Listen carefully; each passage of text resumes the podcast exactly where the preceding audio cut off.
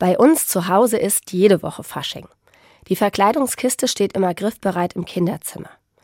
An manchen Tagen verwandelt sich unser Haus in ein Schloss, in dem vornehme Prinzessinnen wohnen.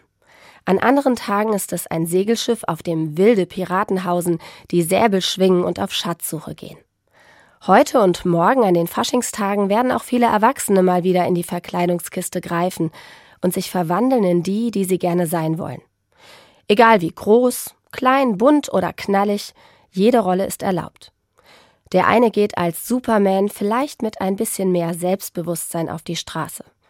Der andere genießt die Aufmerksamkeit im Einhorn-Glitzerkostüm, während die dritte es im Bärenkostüm mal mit Gemütlichkeit probiert. Ich finde es ganz schön, einmal die eigene Rolle abzulegen. Für einen Moment wieder so frei sein wie ein Kind und sein dürfen, wer und wie man möchte. Aus dem Alltag rausschlüpfen und ins Kostüm und eine neue Rolle rein.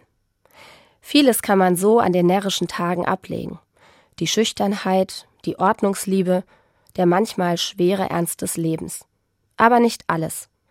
Achtung und Respekt vor anderen behalte ich mir. Denn in jedem Kostüm trage ich die Verantwortung für das, was ich sage und tue. Ich finde, heute und morgen muss keiner ein Blatt vor den Mund nehmen. Es darf deftig und satirisch sein, aber bitte nicht verletzend.